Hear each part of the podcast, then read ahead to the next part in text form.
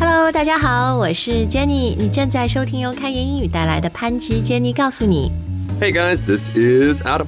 哇，时间过得非常快啊！一眨眼，二零二二年就要过去，再过一天，二零二三年就快要到来。 That's right. In the blink of an eye, 2022 is almost a distant memory.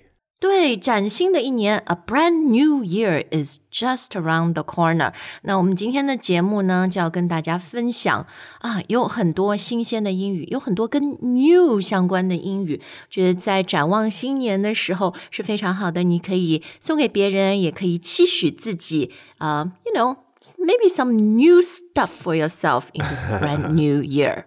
That's right. That's right. Okay, I think a great place to start, Jenny, is with what you just said. Brand new. 啊，那这个说法其实我们已经介绍过很多次了，不管是新年相关的节目啦，还是什么买东西相关的，对吧？买一个新东西。A brand new thing 啊，那这里的 brand 和品牌没有很大的关系，它就是要突出这真的非常非常新啦。 Exactly, exactly. So this could be a new anything, a brand new car, a brand new year, a brand new girlfriend. Ooh, that would be nice. 你 This makes the girlfriend sound like a fake, you know，像一个假人玩具 no, no, no, no. Just very, very new. 啊，就 brand spanking new，对吧？ That's right. That's right. 对，所以如果你想 further emphasize，就是更加强调那个新的崭新的程度呢，可以在 brand 和 new 中间加 spanking 这个词啊，也没有什么特别的意思，就是 spanking 好像一种声音，对不对？像一个动作，就是呃激起大家的注意。 Right, right. Now, even though we will spell the whole word spanking out, usually when we're saying it, it will come out as spankin', brand spankin' new. 嗯，好，那总之，a new year，hopefully there'll be a new you。 Yeah, maybe, maybe, unless you're perfect already. 哦，对，其实我刚刚那个 hopefully 我觉得用的不太好。嗯、当然对自己非常的 at peace with whom you are，我觉得是更好啦，就不一定 a new year 一定要有一个 new me 是吧？ Right, but I think for most of us, we're not that secure, we're not that confident. So the new year is a great opportunity to try some new things or to create a new you.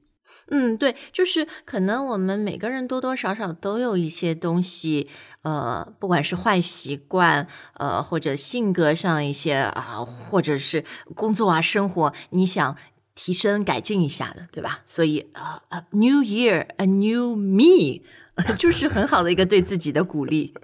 Exactly, exactly. So out with the old, in with the new. 而旧的不去，新的不来，哈，这一句跟中文很对应。Out with the old 就 out out 快走了，in with the new 就啊、呃迎接新的来。 Right, welcome, welcome, new things. 嗯，是，诶，其实另外有一个问题，在新年的时候也很常用，就是 What's new？ Yes, absolutely. But this phrase is not limited to the new year. You can really use it whenever you want. Hey, Jenny, what's new? 嗯，基本上就是和一个人可能有段时间没见，是吧？ Exactly. It doesn't make a lot of sense if I take a break for five minutes and then come back and say, Hey, Jenny, long time no see. What's new? 呃，这个 What's new 后面还可以加一些，比如说 What's new in life or just like、What's new with you or with you guys。 Yes, exactly. What's new with you? 嗯，还有一句很像的是 What's 和 new 中间加一个词。 Oh, what else is new? Yeah，但这个好像跟上面那个的含义有点不一样，是吗？ Right, this one can be a little bit more of a joke. So, for example, Jenny knows that I'm sometimes late. And by sometimes, I mean I'm pretty much late every day. But that's not new information to Jenny. So, if somebody said, uh, Jenny, Adam is running a little bit late, she could say, What else is new？ perfect attitude, perfect attitude. 然后这个意思就说，哎，他这个人嘛，老样子，对吧？就是每次都迟到。 Exactly, exactly. Or because everybody knows Jenny is really hardworking, we could say, What's Jenny up to this week? Oh, she's working overtime. Oh, what else is new? 啊，OK，就是形容一个人的一些习惯啊，习惯不太改变，是吧？ Exactly, exactly. 嗯，就不像那种 turn over a new leaf. What is Jenny doing? She's at the beach. She's not working. Right, she's at the bar. I would say she's at the beach bar. she turned over a new leaf. yes, that's right. So to turn over a new leaf basically means to make a really big change. 啊，就是人生里面有一些很重大的改变啊，就是真的好像进入一个新阶段，是吗？ Yes, exactly. A new phase. Now, if you guys are wondering why we are using the word leaf here, leaf really means page, page in a book. 哦，就中文我们的叶和叶，page 和 leaf 发音是一样的，汉字 Oh, you're 不 lucky. 一样。Yeah, yeah. Yeah, you're lucky. 你可不可以说 like to turn over a new page？ You can turn the page, but the focus there is really more about ending something else, whereas turn over a new leaf is more about the change. 啊、反正就是个固定说法啊，to turn over a new leaf。比如说 Yes. 嗯，比如说，哦，成功戒烟了，对吧？Quit smoking. He really turned over a new leaf。或者呃，换了一个工作什么的，也可以说 I turned over a new leaf。 I think we need to be a little bit more extreme than that. So often when we would hear turn over a new leaf, it would be like reformed criminal. 啊，就是你一定要之前是什么犯人，你出狱了才可以 turn over a new leaf 吗？ I'm just saying it needs to be used for things that are a little bit bigger, bigger changes. 啊，好的好的，got it。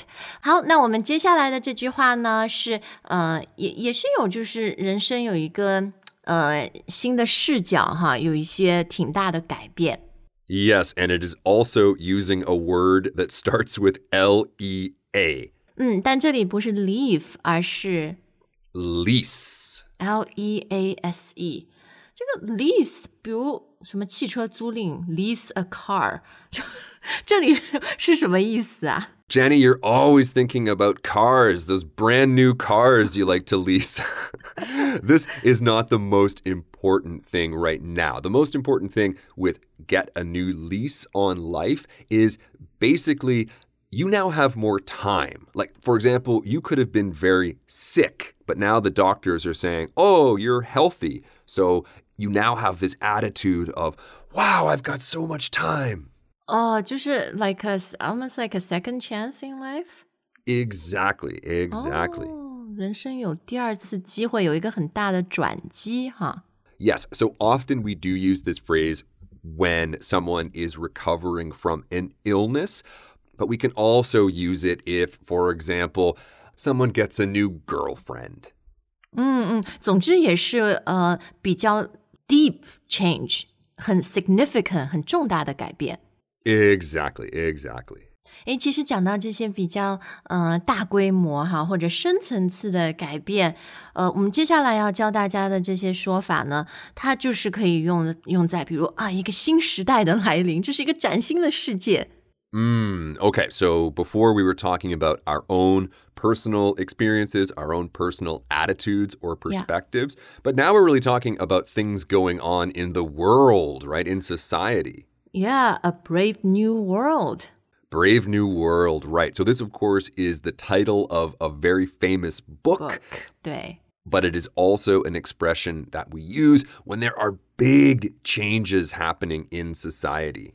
对，不管是社会的一些改变、思想的一些改变，或者很多科技革新，比如说啊，呃，手机是吧？With the invention of smartphones, it was a brave new world。就是有很多未知，有很多 uncertainties because it's so new。我们之前没有很像的东西。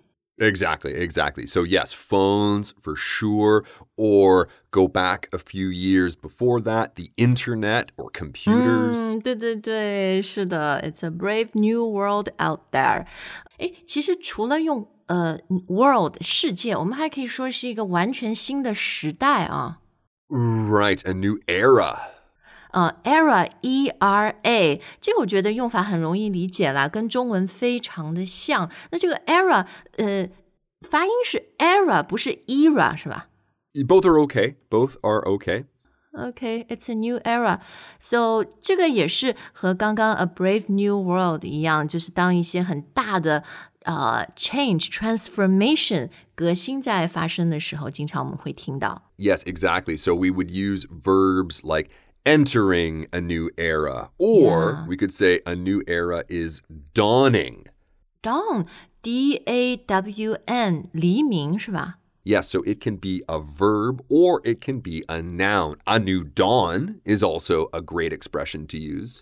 嗯，诶，其实这个除了我们刚刚说的是很大的那种革新啊、变革，如果对 你人生来讲是那种很大的，比如说我离开了我工作二十年的公司和行业，我换了一个全新的 totally new industry，我可以说 it's a new era for me 吗？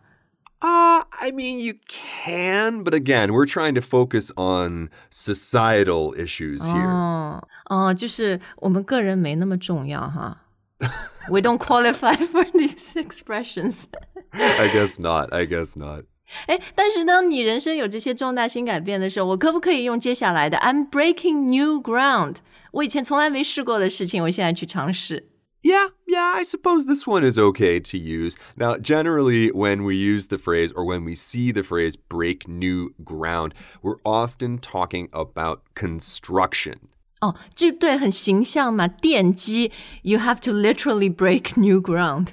Exactly. So, this is often construction in the real physical world, but if you want to be a little bit more abstract, that's fine too. 对，其实我觉得好像有什么 innovation 创新的时候，就经常说哦，比如这个公司，right，they're breaking new ground in 这个领域之类的。Like 大 Right, 疆 in a field. Yeah, 大疆 has been breaking new ground in drone technology 之类的。 Ooh, sounds like a brave new world. How that brings us to the end of the show。我们最后呢，想跟大家分享几句，都是形容在新的一年啊，一个新的人。 Right, the new kid on the block. 好，那这一句话，这里这个 new kid，这不一定是指小孩子，你可以是任何年纪的人，或者甚至一个公司。 Sure, absolutely. So we were talking about technology fields before. Maybe Jenny and I can start our own tech company, and then we would be the new kid on the block. 总之是当你进入一个新的领域，是不是一个新的 field？但 you're the new kid on the block。 Exactly. Now, not to date myself here, but when I was a kid, there was a very famous band called New Kids on the Block, NKOTB. Where are they now？ Oh, they're in, in the retirement home, I'd imagine. 哦，这么老了吗？六七十岁了。 Well, getting there anyway. 好，那除了用 kid 呢，我们还可以用 man 和 woman。 Yes, but remember here, guys, we're not saying new man on the block or new woman on the block. We're Oh, just male, saying male. I, I feel like a new man. I, I'm probably not going to say I feel like a new woman. I feel like a new woman，所以这里这个呃意思也很容易理解啊，像换了一个人，对吧？呃，这个是你什么时候可以用呢？是比如说很大的改变，还是说，比如我新剪了个头发，新换了个造型？I feel like a new woman。 Sure, or maybe you just went on a shopping spree and got new clothes. 啊，OK，所以这一句其实就是日常生活中使用频率很高的啊。 Sure, yeah, I feel like a new da da da. 嗯，对，所以这里的重点关键是 you feel like，感觉自己像一个啊。In other words, you feel like a new person。 Exactly. OK，那我们今天的节目呢就到这儿结束了，也非常感谢大家在过去的即将过去的二零二二年一直收听我们的节目，呃，我们真的是很荣幸又陪伴了大家这一年。 Absolutely. 那节目最后呢，想要问问大家，你准备怎样迎接新的一年？So how are you welcoming this brand new year? Right, will you be turning over any new leaves? Maybe you're trying a new hairstyle or something. Tell us if uh, you feel like a new man or a new woman. that's right, that's right. 那不管怎样，都祝大家有一个非常快乐的 元旦新年。So wishing you a very, very happy new year. That's right. Okay, guys, thank you so much for listening. We'll see you next year.